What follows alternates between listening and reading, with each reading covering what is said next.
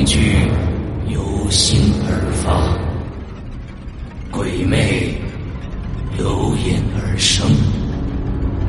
黑暗中，你敢回头吗？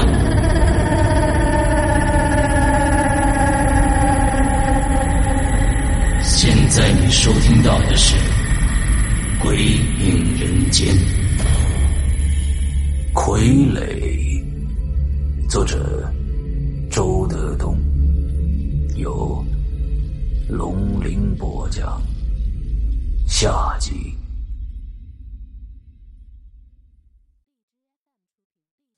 组长边走边琢磨，想了半天，他突然想到一个老朋友，心说：不如问问他。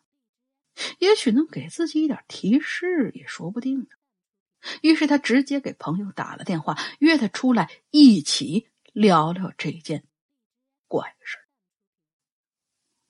组长的这位朋友啊，是易经协会的会长，对奇门遁甲之类很有研究。组长平时不太相信那套东西，不过这个朋友在一些奇怪的案件上，还真的用他那套预测的本事帮上过一些忙。朋友接了电话，很痛快就答应出来。他们就约在一个安静的咖啡馆里一起坐下来。组长就开始对朋友讲起这个离奇的案子。朋友听完，沉思半晌。据我所知，这个世界上倒是真有一种邪门大法呀。是什么大法？他们会把死人的心挖出来，放一种符咒，那死人就会动起来，变成行尸走肉，听从施令者的指令，变成一种工具。可是死人怎么能动起来？你这也是越来越神神叨叨了。哎，不不不，你可以把这个现象啊理解成为诈尸。组长听完，眨巴了几下眼睛，思路似乎拐了一个弯儿。朋友就继续说道：“我估计啊，你逮到的那两个都不是活人。”组长顿时头皮就是一麻。你是说，他们都是死人，是被那个施术者操控的木偶？没错，你把他们的胸口剖开，那里头。肯定是装有符咒的，这这太冒险了。万一不是呢？那就等于我提前给他们判死刑了。我可没那么大权力啊！哎呀，说你笨，你还真是。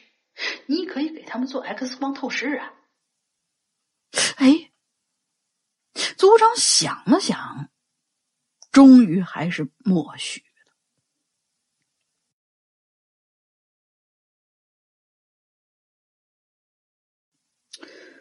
在和朋友分开之后，组长看到街道上稀少的行人，心里非常的丧气。如果朋友说的话成立，如果死人真的能站起来像活人一样行走、坐卧、上网、聊天，那不是太恐怖了吗？在这个世界上，在这条大街上，甚至就在自己的专案组里，还能发生这样的事儿？他还能判断出哪些人是活的，哪些人是死的不成？就在这个时候，电话铃突然响起来了。组长一看，是专案组的警员 B 打过来的。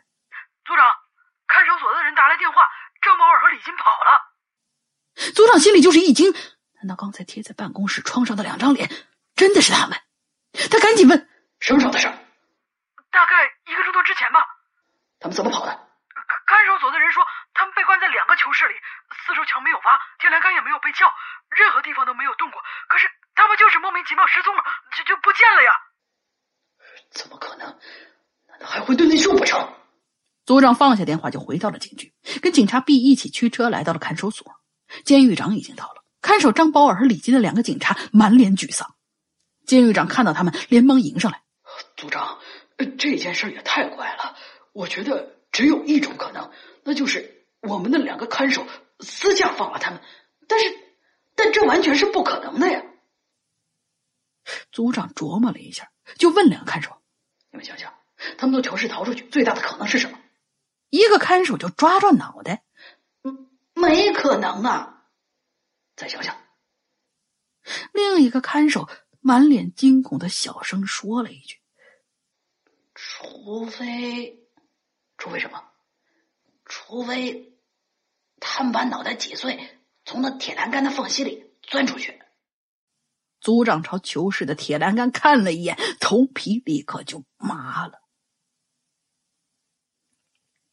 两个恐怖的大眼睛都逃了，无孔不入的记者很快就报道了这个消息，荣昌市一下就炸了锅了。人人都在传说这个越狱的消息，尤其是有双胞胎的家庭，更是心惊胆战、惶恐度日。没别的法子。只有自己严防死守，坚决不许孩子上网。上学放学都有家长护送，谁都怕那两个人不人鬼不鬼的怪物回到社会上会变本加厉，更加疯狂的迫害双胞胎。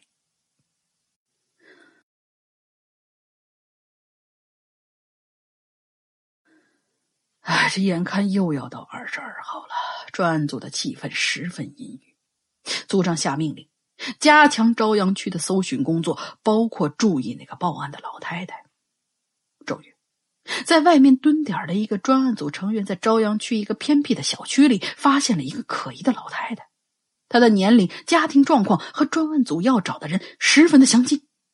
组长听了这个消息后，非常的兴奋。张宝尔和李金的秘密很可能会在这个老太太身上取得重大的突破。他当天晚上就带着警察 A 和警察 B 悄悄来到这个小区。在老太太居住的楼房对面，选了一户人家埋伏下来，架起专用的望远镜，对准老太太的房间，严密监控。只是这个老太太看上去十分正常。她在市场里买了菜，蹒跚的上楼进屋摘菜、洗菜、烧菜。可他做好菜之后，却并没有吃，而是全部。倒进了垃圾桶里。等到天黑透了以后，老太太就打开灯，从衣柜里拿出一把古怪的木剑，站在客厅中央，开始慢慢挥舞他的动作十分的难看，没有一个姿势是协调的。跟公园里舞剑锻炼身体的老人截然不同，他双眼紧闭，嘴里似乎还在叨咕着什么东西。组长的眼睛死死贴在望远镜上，静静的盯着他的一举。这时候，警察 A 碰了碰他的胳膊。他的眼睛离开望远镜，顺着警察 A 的手朝楼下一看，竟然看到了张宝尔和李金。他们一前一后走进对面的房间，神态极其的警觉。但和以前不同的是，他们的脑袋似乎有点扁，甚至都变了形状。这两个人很快进入了老太太的房间。组长的眼睛立刻又贴回到望远镜上，继续观察。那个老太太还在挥舞着木剑，她指向了卧室的床，那俩人就游游荡荡，像行尸走肉一样，各自爬上去，平平的躺了下来。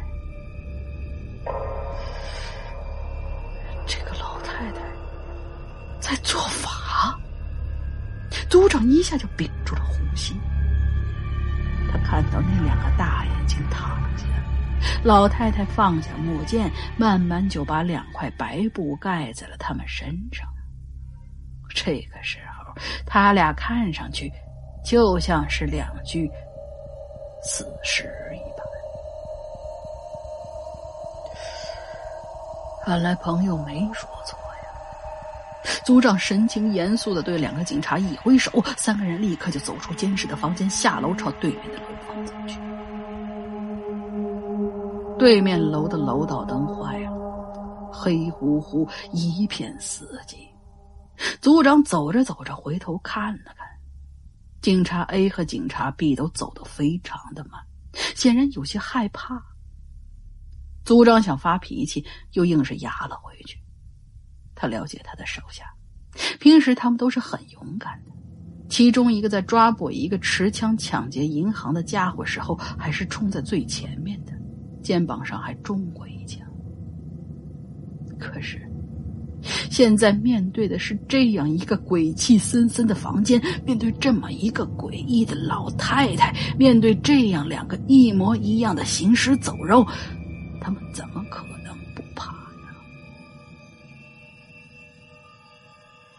他们终于走到了老太太的房门口，组长伸手敲门。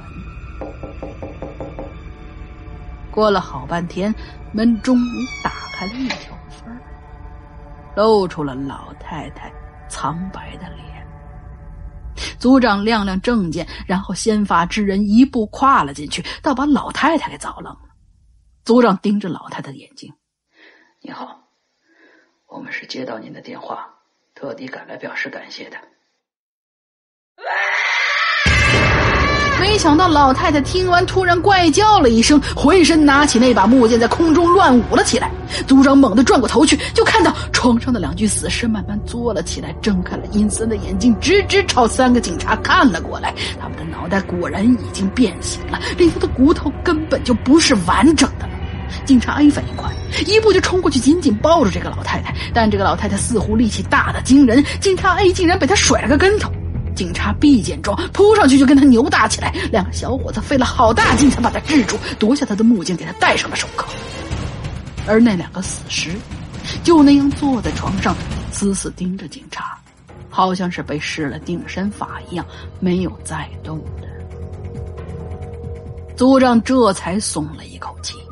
刚要打电话叫人，警察一突然大叫了起来：“又来了一个！”组长立刻回过身，就看到另外一个老太太拿着木剑，张牙舞爪的从门外扑进来。她被控制那个老太太长得一模一样，连衣服都是一样的。门外黑乎乎的，这个老太太的脸和手显得十分的苍白，而她的表情又是极其扭曲、狰狞无比的。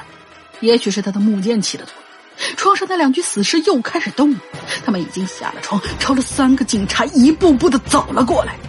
组长连忙冲上去拦腰，把那个老太太抱住，那感觉就像是抱住了一头健壮的公牛一样。老太太疯狂的扭动着身体，开始惨烈的嚎叫，同时张开干瘪的嘴就朝组长咬了过来，一股腥臭的气息熏人欲倒。这时候，警察 A 和警察 B 也从两边冲过来了，一把抱住了他，夺过了他的木剑，并给他戴上了手铐。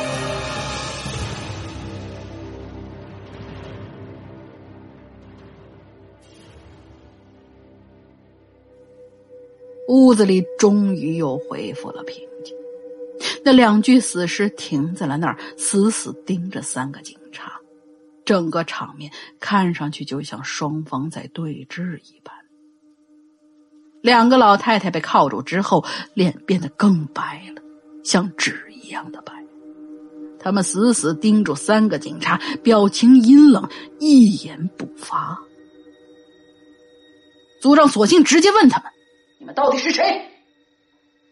我们是死人呐！第一个老太太慢悠悠的回答：“对着警察还敢胡说八道？” 不信你抛开我们的胸口看看，你看不到我们的心，我们。不过是被人利用的两副皮囊。说着，他还指了指站在床边的两个人，包括他们。警察 A 和警察 B 听得如坠五里雾中。组长逼视着第一个老太太：“是谁在操纵你们？”一个二十多岁的富家女子。他现在在哪儿？他住在森林大地别墅，早就死了。组长立刻朝警察 A 递了个眼色，用手做了个打电话的姿势，然后就继续问第一个老太太：“死了？死人怎么能操纵你们呢？”因为他在我们的身体里放了符咒。族长这才发现，从始至终，一直是第一个老太太在讲话，第二个老太太始终阴冷的盯着床头那两具行尸走肉。族长只能一边问话，一边警觉的观察他。第一个老太太就继续说：“她有个双胞胎姐姐，两个人仇恨不共戴天。她爱上了一个男人，那个男人却迷恋上了她的姐姐。有一天。”他终于和姐姐搞在了一起。妹妹觉得是姐姐夺去了她的男人，怀恨在心。从此，她仇恨所有双胞胎。十几年前，我们老姐俩退休之后，被他招到家里当保姆。三天后就被双双害死了。他在我们身体里埋了符咒，指使我们去祸害双胞胎，再发展成偶人，继续去祸害双胞胎。这样，仇杀和报复。就能无穷无尽了。那女孩是怎么死的？她杀了我们之后就上吊自杀了。那你为什么给我们打电话，编造那些谎言，扰乱你们的视线？这时候，警察 A 从楼道里回来了，他走到组长身边，低声的说：“组长。”我问了刑警队有记录，十几年前森林大地别墅确实有个女孩上吊自杀，她家有两个老保姆也一起失踪了。组长发了一会儿呆，转头又问：“你们杀害这四对双胞胎之后，是不是也给他们身体里安了符咒？”老太太就呵呵呵的笑起来：“ 当然了。”警察 B 一下就六神无主，他问组长：“组长，这四个人怎么处置啊？要不要跟局里请示？”组长琢磨了一下，突然说了一句：“不，我们现在需要一个朋友过来帮忙。”刚说到这儿，他电话就响，是专案组的人打来的。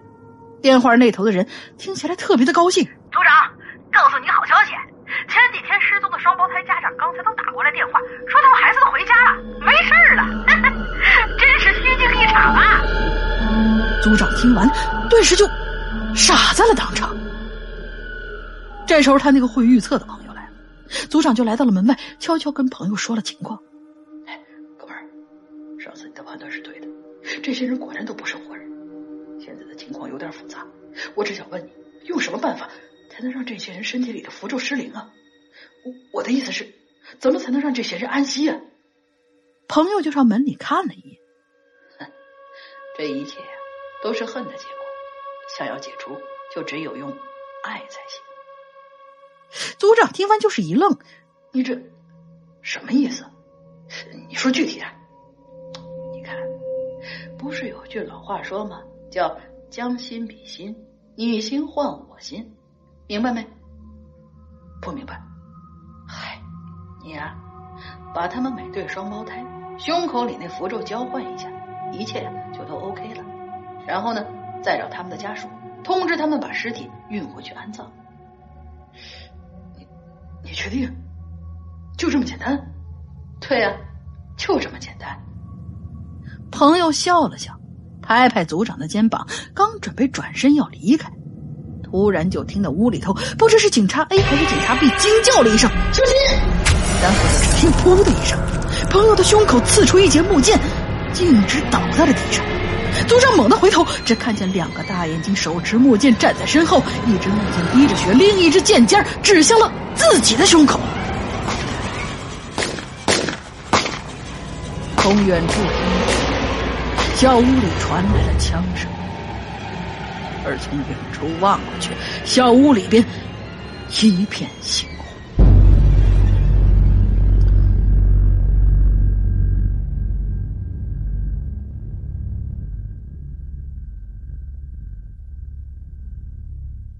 这荣昌城啊，不大也不小，人口不多也不少。这里的人不懂得爱，也不懂得什么叫你心换我心。而就在族长殉职的第二年的某个月的二十二号，又有一对双胞胎失踪。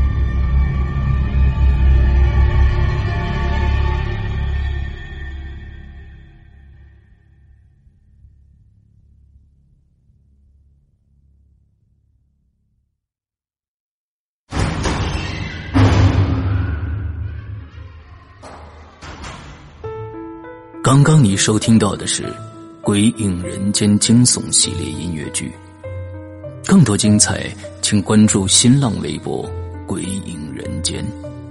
苹果手机用户请搜索 App Store 关键词“鬼影人间”，即可免费下载精彩 APP。夜深人静，恐惧来袭。你准备好了吗？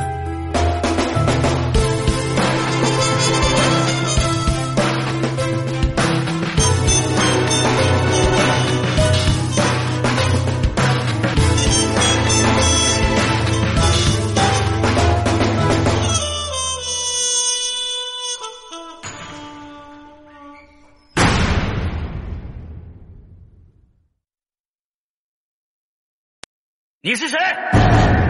听说十三号楼四零三晚上闹鬼啊！经法医鉴定，死者胃部发现一个 U 盘。识文者，灵魂到底是能量，还是一个你看不见的实体呢？这一切都是你家的猫在作怪吧？断字者有鬼！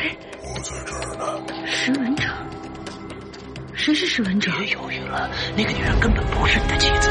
这些塔罗牌到底代表着什么？凶手就在你们中间。而且是两个人共同制造了这起谋杀。食文者会吃掉断子者，这不是一个传说吗？只剩下三十秒了，我问你，你到底选择哪一个？断子者的由来真的跟上古神话有关吗？来不及了！时间一到，我们将吞噬一切！快跑啊！这是你的只有找到真正的断子者，你才能解开这个谜。